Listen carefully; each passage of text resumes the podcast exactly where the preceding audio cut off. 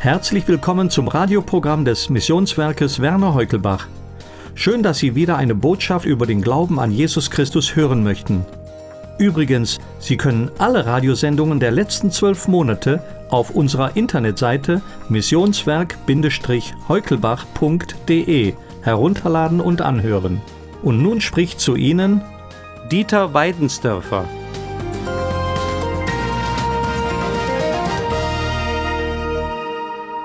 Lieber Hörer, viele Dinge in dieser Welt werden als wertvoll gepriesen, aber im Nachhinein stellt sich vieles als Schein oder Betrug heraus. Versprechen, die nicht gehalten werden, bewirken Enttäuschung. Allerdings beweist sich hier die Glaubwürdigkeit der Bibel, weil ihr Inhalt Menschen glücklich macht. Das, was Gott verspricht, sind keine Seifenblasen, die zerplatzen. Werte, für die zu leben sich lohnt. Stellen wir uns zu dieser Aussage einige Fragen. Erstens, auf was kommt es im Leben eigentlich an? Zweitens, was ist mein tragfähiges Fundament im Leben? Drittens, gibt es Sicherheit für ein Leben nach dem Tod? Viertens, ist der Glaube an Gott und Jesus Christus Illusion oder Wahrheit?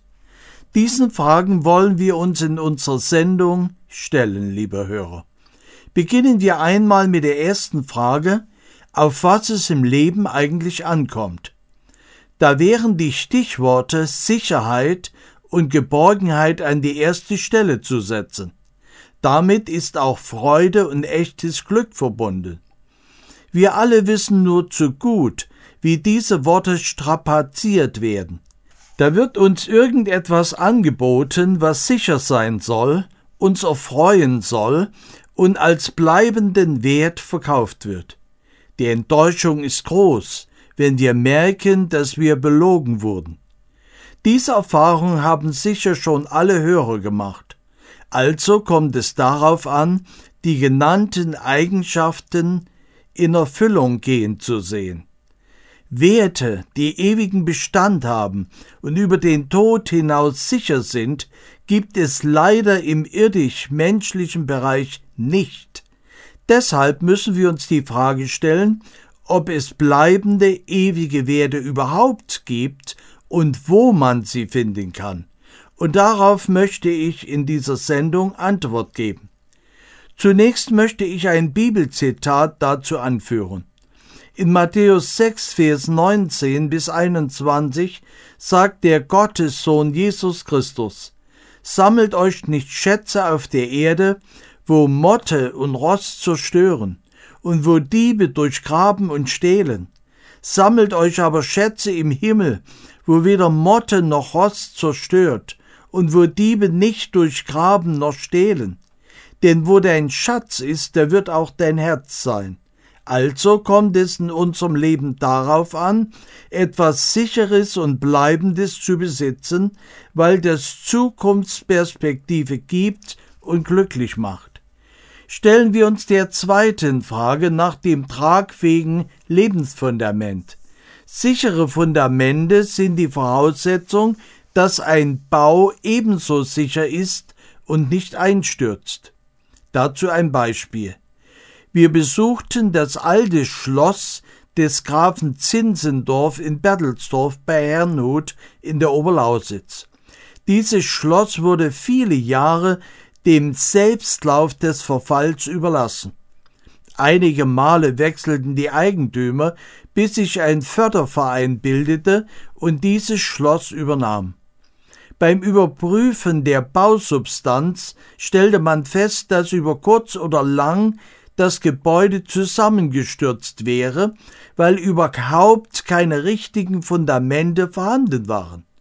Lange versuchte man einen Statiker zu finden, der imstande war, das Gebäude im Nachgang mit einem tragfähigen Fundament zu stabilisieren. Ein Statiker schaffte es schließlich doch, und nun konnte das Schloss restauriert werden und erstrahlt in alter Schönheit. Was hätte es genutzt, das Schloss zu restaurieren ohne tragfähige Fundamente? Nun muss sich jeder Hörer die Frage nach seinem Lebensfundament stellen lassen. Das sind Fundamente, die auch über den Tod hinaus Bestand haben. Vielleicht wird mancher Hörer behaupten, dass mit dem Tod die Endstation des Lebens erreicht sei und der Mensch aufhöre zu existieren. Leider glauben das viele Leute, aber das stimmt nicht. Wieso, fragen etliche meiner Hörer. Was den Menschen zu Menschen macht, ist das Leben, das Gott uns bereits im Mutterleib gab. Nur der Mensch und nicht die Tiere tragen den Odem Gottes in sich. Als Gott die ersten Menschen schuf, blies er in seine Nase den Odem des Lebens, und der Mensch wurde eine lebendige Seele. Während das Tier einen Instinkt, also ein Verhaltensprogramm hat, das der Schöpfer ihm gab, kann der Mensch mit Seele und Geist Gott anbeten.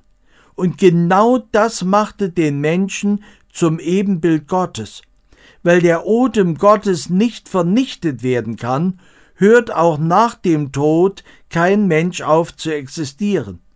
Deshalb verstehen wir auch, warum die Bibel und wir Gläubigen den Schwangerschaftsabbruch als Mord verurteilen. Wir brauchen also ein tragfähiges Fundament, um zu wissen, dass wir nach diesem Leben nicht in der Hölle, sondern im Himmel landen. Und dieses Fundament gibt es, aber es muss im Glauben bewusst angenommen werden. In Johannes 5, Vers 24 sagt Jesus Christus, Wer mein Wort hört und glaubt dem, der mich gesandt hat, hat ewiges Leben und kommt nicht ins Gericht, sondern er ist aus dem Tod in das Leben übergegangen. Das ist die Bedingung, um das tragfähige Fundament für das Leben zu besitzen. Die Frage an jeden Hörer, hast du dieses Fundament für dein Leben? Das kannst du heute besitzen, wenn du dein Leben, deine Schuld dem Herrn Jesus bekennst und mit ihm lebst. Wer ihn annimmt, hat das wahre Leben gefunden, das mit dem Tod nicht endet. Wer nur Spaß haben will, hat in der menschlichen Gesellschaft kein tragfähiges Fundament. Wer so lebt, hat sein Lebenshaus auf Sand gebaut. Der braucht sich auch nicht zu wundern, wenn am Lebensende alles wie ein Kartenhaus zusammenbricht und er schließlich vor Gott als dem Herrn und Richter steht. So stehen wir vor der nächsten Frage, ob es Sicherheit über das Leben nach dem Tod gibt. Vor Jahren wurde ich, wie so oft, wieder einmal zu einer Beerdigungspredigt gebeten. Ein Vater war im Glauben an seinen Herrn und Heiland heimgegangen. Zwei erwachsene Kinder trauerten mit der Mutter, der Frau des Mannes, um den Vater. Die ungläubige Tochter stellte mir eine Frage. Sagen Sie mir bitte, ist der Tod Endstation oder Umkleideraum? Darauf habe ich ihr folgende Antwort gegeben. Endstation ist der Tod für keinen Menschen, weil jeder Mensch den Odem Gottes in sich trägt. Und der hört nicht auf zu existieren. Aber an welchem Ort sie die Ewigkeit verbringen, das liegt an ihnen. Es gibt einen Zustand, zwischen Tod und Gericht oder Tod und Himmel. Für die Menschen, die Jesus Christus als tragendes Lebensfundament angenommen und Vergebung ihrer Schuld durch das Blut des Herrn Jesus haben, wartet die Sicherheit und Ruhe des Paradieses und schließlich die Herrlichkeit des Himmels. Für die andere Gruppe der Menschen, die die Gnade Gottes ablehnten, wartet nach dem Tod der Hades oder Sheol. Das ist der Aufbewahrungsort zum Gericht und der Verdammnis. Da geht es nicht darum, dass die guten Menschen in den Himmel kommen, die schlechten Menschen in die Hölle gehen. Vielmehr müssen wir erkennen, dass alle Menschen Sünder sind und des Ruhmes vor Gott mangeln. Wir müssen die Gnade Gottes ergreifen, weil Gott seinen Sohn in diese Welt sandte, um für Sünder den Preis der Erlösung zu zahlen. Und das tat der Herr Jesus, indem er am Kreuz an unserer Stelle für deine und meine Sünde gestorben ist. Das machte ich dieser Tochter deutlich. Ich glaube, sie hat es verstanden und das dann auch für sich persönlich angenommen. Die Sicherheit über das Leben nach dem Tod gibt uns Gott selbst. Die Bibel, die er selbst niederschreiben ließ, wurde von ihm selbst inspiriert. Er wachte eifersüchtig darüber, dass die Schreiber, denen er seine Gedanken eingab, auch genau diese niederschrieben. Wer das nicht tat, dessen Briefe oder Berichte wurden nicht in den Kanon der Schrift aufgenommen. Der Heilige Geist sorgte schon genau dafür, sonst würden die Aussagen und Prophetien der Heiligen Schrift nicht wörtlich vollendet werden. Und hätte Gott das nicht genauso getan, wäre er kein Gott. Der Heilige Geist schenkt uns nach Buße, Vergebung und Annahme des Heils auch die Gewissheit der Gotteskindschaft ebenso die Gewissheit des Lebens nach dem Tod und die Sicherheit, einmal im Himmel bei Gott zu sein. Eigentlich erübrigt sich die letzte Frage, ob der Glaube an Jesus Christus Illusion oder Wahrheit ist. Aus meinen Ausführungen müssten wir gemerkt haben, dass es für Menschen des Glaubens keine Illusion des Glaubens gibt. Wer den Glauben an Gott und an seinen Sohn Jesus Christus für eine Illusion hält, dem möchte ich einige Fragen stellen. Zum Beispiel, wenn es keinen Gott geben würde, was wäre der Sinn unseres Lebens? Ist die Schöpfung nur Zufall? Gibt es Gesetze ohne Gesetzgeber? Sind Frühling, Sommer, Herbst und Winter nur Zufall? Der Zufall kann nicht denken. Und Zufall und Planung sind Gegensätze. Für was lebe ich? Was soll das alles? Leben wir, um zu sterben, und dann ist der Kreislauf beendet? Was soll das alles für einen Sinn haben, wenn es keinen Gott und Schöpfer geben würde? Wer diesen Gott anruft und ihn sucht, von dem wird er sich finden lassen. Ich bitte alle meine Hörer um ihres ewigen Lebens willen heute und jetzt den Heiland der Welt im Gebet anzurufen. Er wird hören, und wenn du aufrichtig zu ihm kommst, wird er sich von dir finden lassen. Das bedeutet, Werte gefunden zu haben, die sich nicht nur für diese Erde lohnen, sondern für die gesamte Ewigkeit immer wertvoller werden. Wir beten. Unser himmlischer Vater, habe Dank, dass du dich von uns, deinen Geschöpfen, finden lässt, wenn wir aufrichtig zu dir kommen. Wir danken dir, dass du deinen Sohn in diese Welt gesandt hast, zu suchen und zu retten, was verloren ist. Danke, Herr Jesus, dass du für jeden Menschen am Kreuz gestorben bist. Damit hast du uns Werte geschenkt, die ewig gelten. Ich bitte für alle Hörer, die jetzt zuhören und dich noch nicht kennen, dass sie umkehren zu dir. Öffne ihnen die Augen für ihren sündigen Zustand, aber auch für deine Liebe, die durch dein Kreuzes Leiden und deinen Tod sichtbar wurde. Herr Jesus, hilf meinen Hörern, das anzunehmen.